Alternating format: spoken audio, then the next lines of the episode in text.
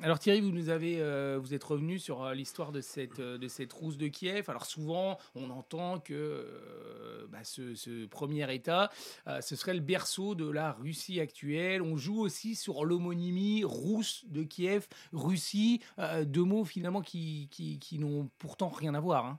Et est-ce que cette idée du berceau de la Russie, ça peut s'entendre?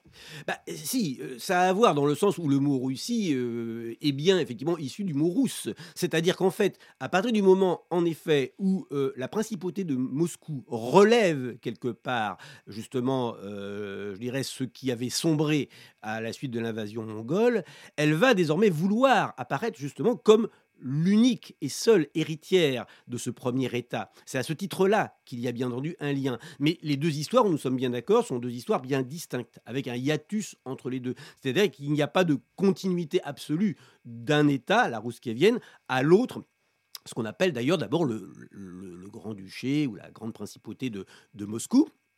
Mais en effet, à partir de la fin du XVe siècle, c'est-à-dire à partir du moment où là, il se passe quelque chose d'important, il faut quand même le dire, c'est que en effet, les Russes s'émancipent en fait de la tutelle que les Mongols avaient établie justement au XIIIe siècle. Rappelons quand même que jusqu'au XVe siècle, ils ont payé tribut aux Mongols. Et c'est ce moment de rupture avec ce qu'on appelait la Horde d'Or qui permet en effet aux prince moscovite, et je pense entre autres à Ivan III, hein, qui règne à l'extrême fin du, XVe siècle, qui établit des alliances matrimoniales avec eh bien, une princesse byzantine. Ça, c'est important. Donc, l'héritage byzantin de l'Empire byzantin, donc de l'Empire romain. Hein. c'est cette fameuse euh, prophétie de dire deux Roms sont tombés. On pense à la Rome italienne et à, la Rome byzantine dans Constantinople.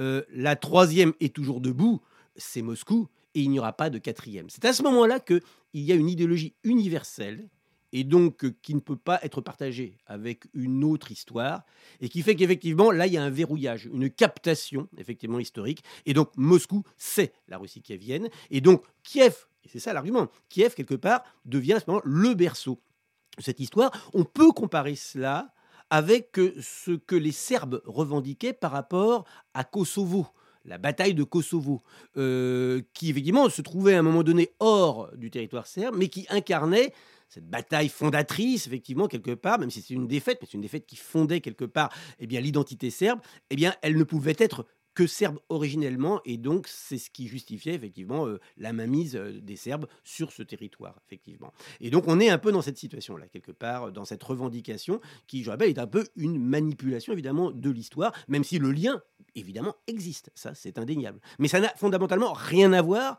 avec... Euh, je dirais, l'Ukraine contemporaine. Là, nous sommes effectivement dans une récupération historique qui justifie effectivement une action agressive contemporaine.